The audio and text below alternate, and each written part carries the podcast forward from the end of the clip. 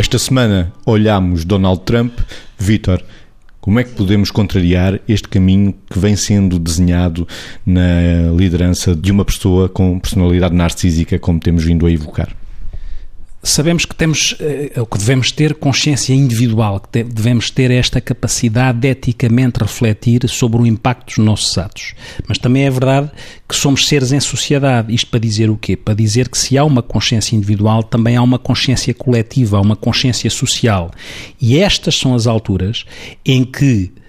cada ser humano que tem muito marcado dentro de si o instinto de sobrevivência e que normalmente aciona respostas para cada um de nós eh, de ataque ou de fuga ou respostas disto mesmo, como nós sabemos neurobiologicamente, o que nós esperamos é que estas respostas, de uma forma calibrada, de uma forma sensata, mas de uma forma assertiva e de uma forma em que se expressa indignação perante qualquer atitude que venha a ser tomada e que está a ser tomada acerca daquilo que é a relação das pessoas com o seu mundo, que isto, esta consciência coletiva, esta consciência social, se transforme de tal maneira, se catalise de tal maneira, consiga funcionar como barreira em relação àquilo que pode ser bizarro no exercício do poder por uma personalidade narcísica. E nós vamos vendo isso, porque nós vamos vendo, nomeadamente dentro dos Estados Unidos, vamos vendo juízes a bloquearem determinado tipo de decisões, porque precisamente têm essa consciência individual ao serviço da consciência coletiva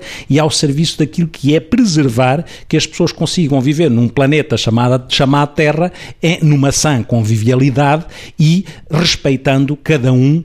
nas suas crenças, nas suas ideologias, nas suas raças, porque é isto que faz sentido. Margarida, fintar o narcisismo de Donald Trump. Exatamente, fintar o narcisismo de Donald Trump.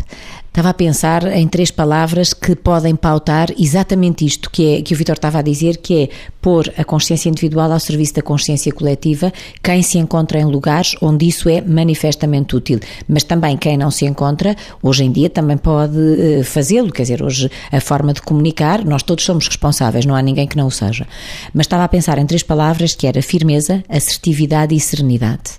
E ao mesmo tempo sem medo ou seja, a ameaça no limite é a atitude eh, que lhe parece que é inviolável, ou seja, se ameaçar e se mostrar muito poder nesta, nesta atitude que de facto vai, vai mostrando, nesta aparente rigidez firme que tem, e se quem pode contrapor, seja na reflexão, seja nos debates, seja nas decisões no próprio país, conseguir ser firme, sereno, assertivo e não exibir uma conduta de medo, nem tomar decisões por medo desta personalidade e desta figura,